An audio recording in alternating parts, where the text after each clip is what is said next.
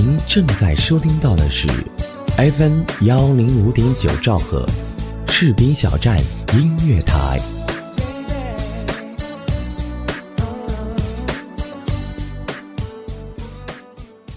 充满浓郁的香气，会让我有想家的感觉。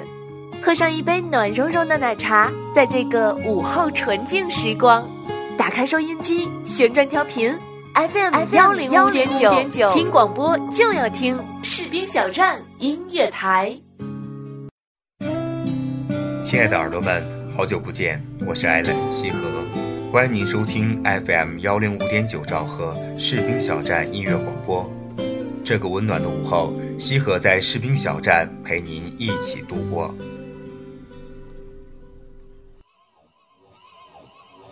每一种声音都是美好的音符，每一个故事都是珍贵的记忆。听故事就来想听人生。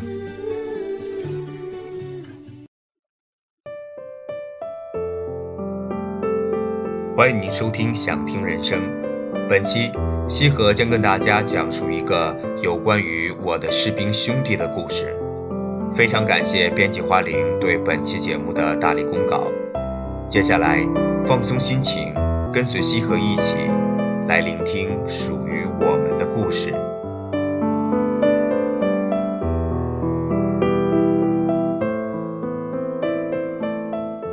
下班回到家，打开电视，中央七套正在播放军营大舞台。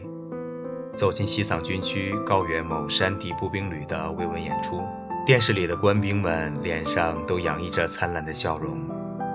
他们的身后是灰色与白色组成的驻地营区，头顶上是高原特有的蓝天。演员们顶着寒风在热情地唱歌，欢呼和互动的声音此起彼伏。轮到小曾出场了，他深情地唱了一首《军中旅花》，台下的官兵们也跟着在唱。忽然，有一种心疼的感觉漫上心头。镜头对准了几个非常腼腆的小伙子，迷彩军帽下是一张黝黑又有点紫红的脸，他也附和着大家一起在唱《军中绿花》。可是我分明看到了，小战士似乎跟不上歌词的节奏，还有点磕绊，然后他的眼角似乎是有一点泪水。我想，这可爱的孩子。是不是想念他在远方的父母，亦或是想念曾经的伙伴？这孩子的嘴皮是干涩的，看得出来他是真的想念家了。他一边唱，一边偷偷地别过头去。还有一个孩子，他唱得非常大声，像海一样。渐渐的，他的声音小了，他那充满窒息的脸上。露出一份忧伤，也许是这些军中明星的歌声带给他太多的思绪，也许是觉得孤独的太久，突然在这个瞬间不知道该怎样诠释。对于这些孩子来说，他们也许才十八九岁、二十一二岁，怀着报国从军的梦想，离家几千里来到祖国的西南边陲。人人都说西藏是个圣地，这里的雪域美景与纯净的文化吸引着来自世界各地的人们，但同时，它也是祖国的重要边防地带。也许我们感叹的是西藏的古老、神秘、美丽、虔诚与纯净，可是这些孩子们，他们要做一个守护西藏的绿色使者。他们也许在穿上军装、戴上红花、坐着飞机到达西藏的这一刻时，内心是充满了无比的期待。他们在部队接新兵的大巴车上兴奋着，看着车窗外和家乡不一样的景色，仿佛欢快的小鸟一样。当进藏的路程越来越难走时，起初的那些新鲜，让他们快乐的美景。似乎无法再让他们开心了。他们开始安静下来，谁也不知道艰难的路途上会发生什么样的事情。大家开始沉默。经验丰富的老班长和带队干部打破沉默，给他们讲了许多有趣的事情。很快，大家又恢复了热闹。可是，只有老兵们知道，老班长和带队干部这是在为新兵们打气，因为进藏的路上充满了太多的艰辛与无奈。不知穿越多少艰难，绕过多少关口，终于安全抵达了营区。欢天喜地的锣鼓声在等待着这些新兵们。大家胆怯的、害羞的、充满好奇的、疲惫的下了车，吃上一顿热热的饭菜。为了迎接他们的到来，炊事班的战士们一直没合眼。高原上空依旧是呼啸的寒冷的风，而营房内已是暖意融融。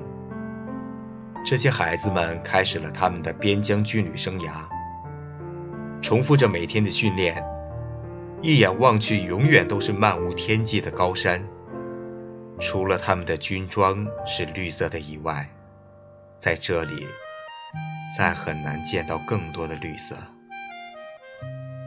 营区的所有设置都配备齐全，可是孩子们的心始终逃不过那深深的孤独，犹如高原上的风一样，不知向哪里吹。我坐在你的身旁，和你一起大声的唱。那时我们都还年轻，未来不知在何方。现在当我想起你，总会想起那天的阳光。原来那天的阳光，原来那天的月光。轻轻地印在你心上。原来那天的阳光，原来那天的月光，最后都变成我的忧伤和你不愿意想起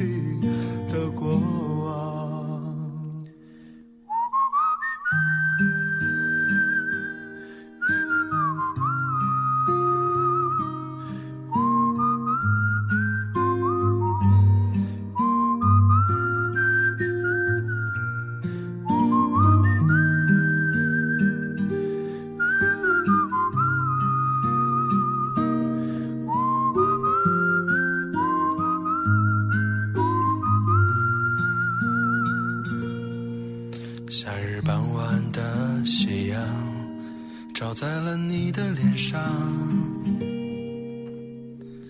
我坐在你的身旁，和你一起大声的唱。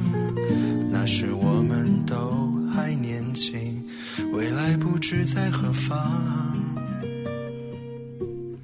现在当我想起你，总会想起那天的阳光。天的。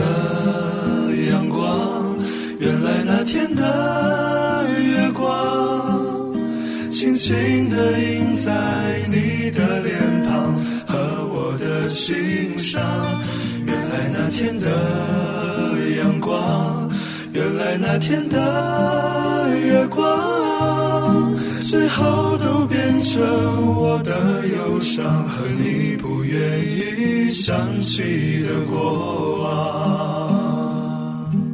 原来那天的阳光，原来那天的月光，轻轻地印在你的脸庞和我的心上。原来那天的阳光，了那天的月光，最后都变成我的忧伤和你不愿意。想起的过往，最后都变成我的忧伤和你不愿意想起的过往。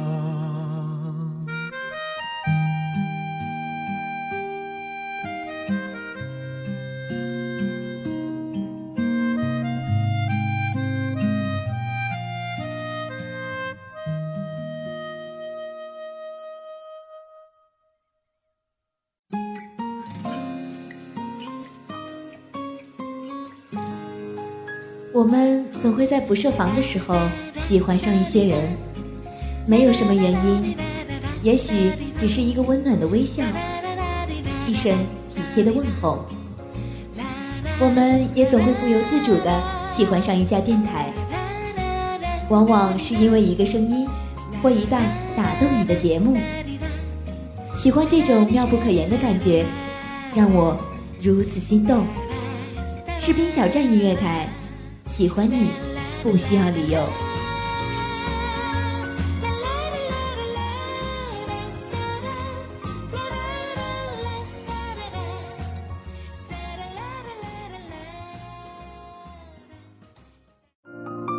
你见或者不见我，我就在那里，不悲不喜。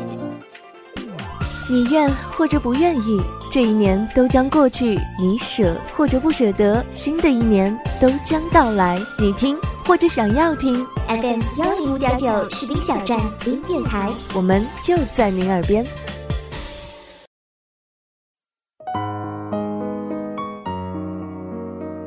二零一二年，我自己坐火车去了一趟拉萨，在途中遇见一位老班长，他说：“我觉得你很关注部队。”我说：“你是怎么知道的？”他说：“我看到了你背包上的那一枚军徽。”我微笑的示意他继续说下去。他说：“他永远忘不了他带的一个小战士。他驻守的地方离拉萨很远很远，除了他们那一个连队，再也没有人烟。新兵下连的时候，分来了一个九零后的小战士。”小战士刚刚进了门，就说：“班长，我发现我们营地前面有一堆石头，要不要把它清理掉？”他说：“那是这里的玛尼堆，不用的，让他安静的待在那里吧，是我们的一种念想。”小战士纳闷的说：“一堆烂石头有啥意义呀？宝贝似的。”说完，便做他的事情去了。就这样过了一个月，大雪开始封山，运送补给物资的车辆赶在封山之前到达了连队。小战士看到有车来了，欢天喜地的从岗亭里跑出来，大声喊着：“来人了，来人了！”甚至冲到车辆跟前说：“有我的信吗？”运送物资的战士说：“好像没有。”小战士很失落，他一看见这小子站岗时脱岗了，立马训斥了他一顿，并且把他揪回去要写一份检查。小战士很安静的写完检查，和他说：“班长，我这里有一百块，我们把它放在那堆石头里，好不好？”他说：“你小子这是咋了？”小战士走到石堆前，挑了一块又平又大的石头，把那一百元压在了石堆上，然后回去了。过了几天，山上下起了大雪，他们看到的依然是漫无边际的雪，听到的依然是呼啸的寒风。一个休息日，小战士的手机响了，那边传来妈妈的声音说：“小雨啊。”今天是你二十岁的生日，我和你爸爸给你留了一碗你最爱吃的担担面。小战士大声地说：“妈妈，我们班长今天也做了担担面，跟你做的一样好吃，味道很好。妈妈，你和爸爸要注意身体，我会想你们的。”说完，这个孩子关了手机，一个人坐在床边暗自抽泣。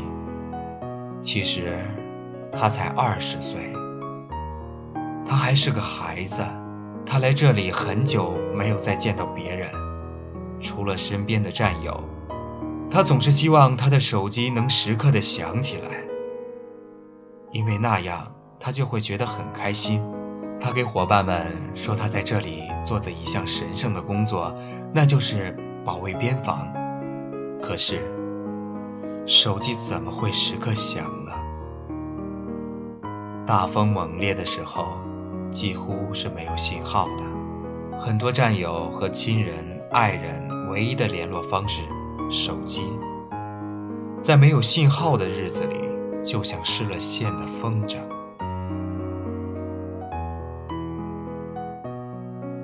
有时候训练累了，小战士就会对着石堆说话，然后是安静的沉默。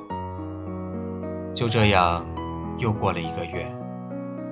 下哨的小战士突然说：“班长，我们去看看石堆上的那一百块钱去。”他和小战士走到石堆前，那一百元钱还是安静地躺在那里，丝毫未动，也没有人，不，根本不会有人把它从这里拿走，因为这里除了他们就是高山。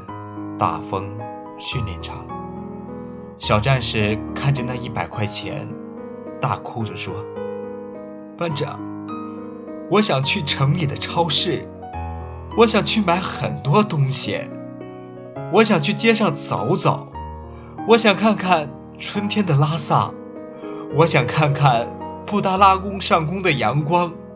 班长，我想去看看拉萨大街上的人海。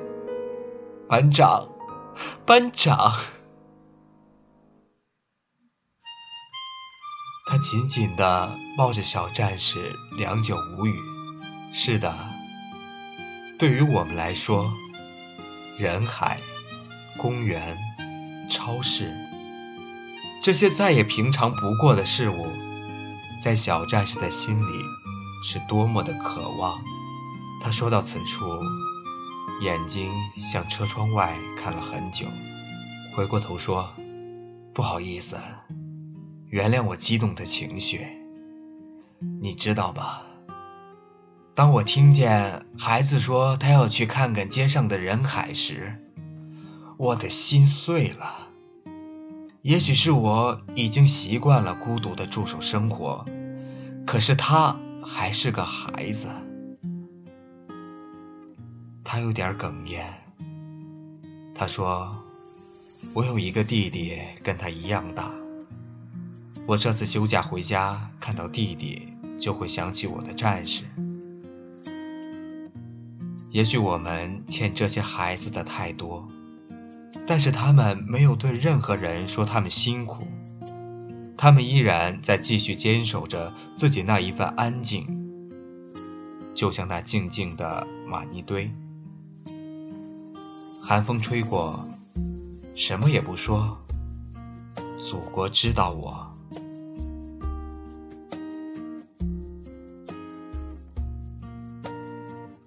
火车还在行驶中，夜深了。老班长说，在下一站就要下车了，还要再继续倒车前往连队。他说，他这次回去换那个小战士休假。因为怕大雪封山，他提前结束了假期。我看着他远去的背影，心里很复杂。那是一种怜惜吗？或者更多的是一种心酸？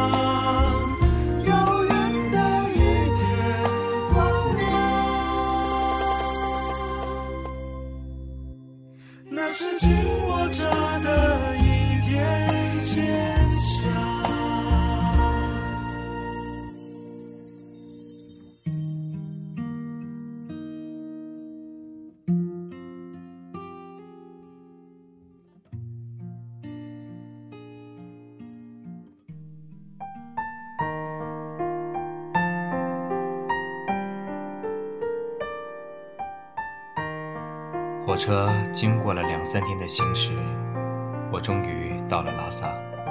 休息一天以后，我去了小航的部队。我经常玩铁血军事理论，在论坛上会写一些帖子。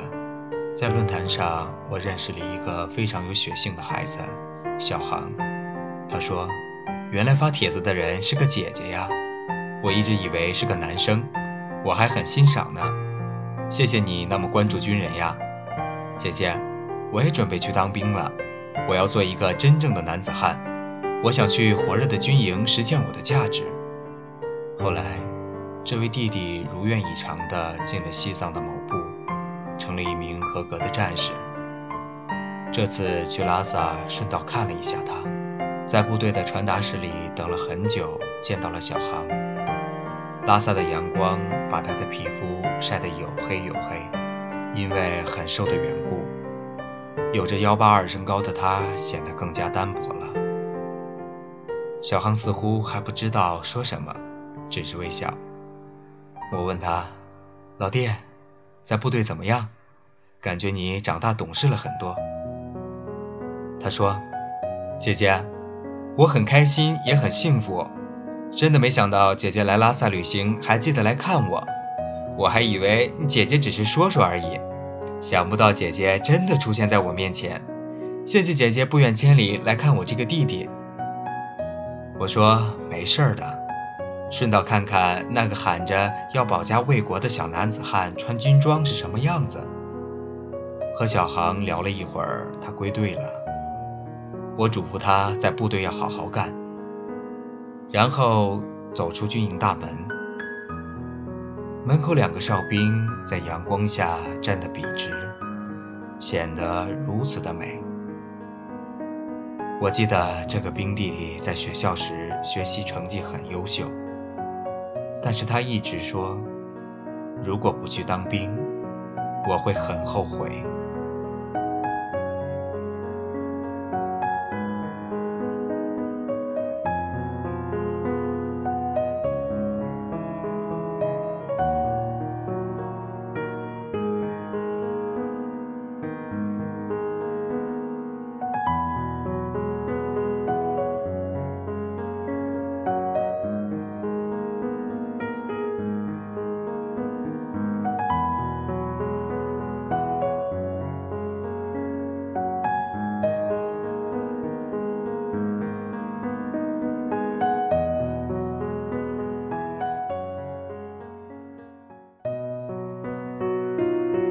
连长是我已经认识了八年多的一个军友，他性格很安静，平时喜欢写点文字，偶尔还会发一些感慨。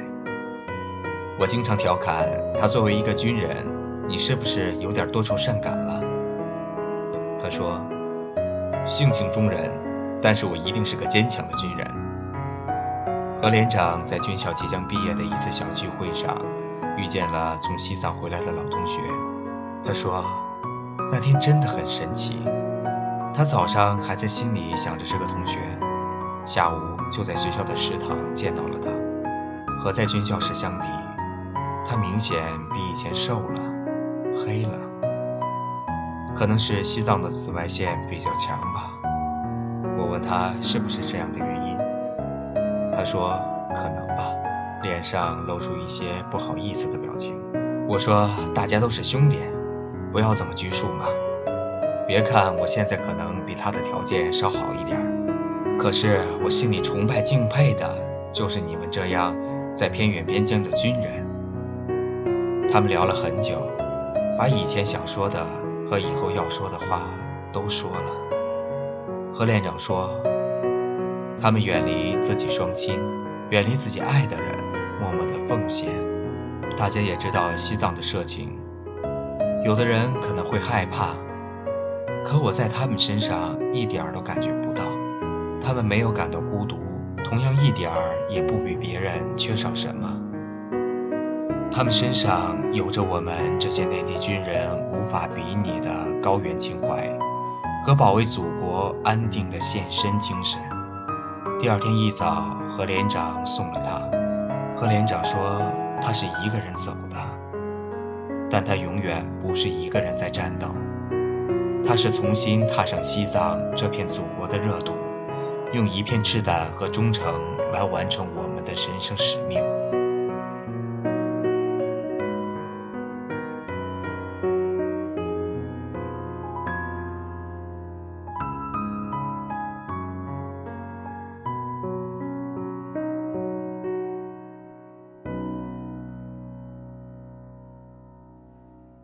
一次，何连长带着战士出去巡线回来以后，从兜里拿出一个苹果，说是给他的。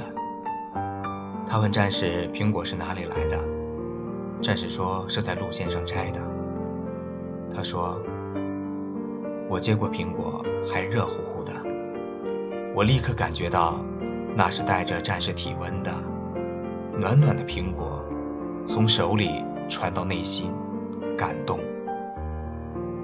和连长打下一行这样的话：“我们当兵的大多没钱、没房、没车，不会什么浪漫，甚至有些呆板。当兵的脸上总是充满天真的笑容，可我们懂得什么是真正的情和义。除了家人，我们这群小兄弟们也算是我们最珍贵的人。”现在带兵真的不容易，我只知道用一颗真心去关心爱护他们，我想他们会体会到的。苹果，你最珍贵。我看到这段话，也感觉到了何连长心里的那份感动。无论是腼腆的跟不上歌曲节奏的小伙子。还是那个想去看人海的小战士，有着军营梦想的小航，从西藏回来的军校战友，送给何连长苹果的小战士，他们都是万千军人中的普通一员，他们是我们的士兵兄弟，他们有着稚气的脸庞、盼望的眼神、思乡的泪水，他们在青春最美的年纪投身军营，融入军营。他们再苦再累，依然会说：“如果有一天战争来了，我一定第一个冲上去。”他们走在人群里，是一群可爱的孩子。他们有着和同龄人一样的爱好，喜欢探索，或者追星，或者时尚。不要再说我们的这些孩子不知道责任，不知道正义，也不要再说他们是傻大兵。他们是多么的令我们敬佩，因为，他们穿着天空的蓝色、草地的绿色、沙漠的棕色，这些最美丽的色彩迷彩，包裹着他们不一样的青春。他们是我们的士兵兄弟，在这里向他们致敬。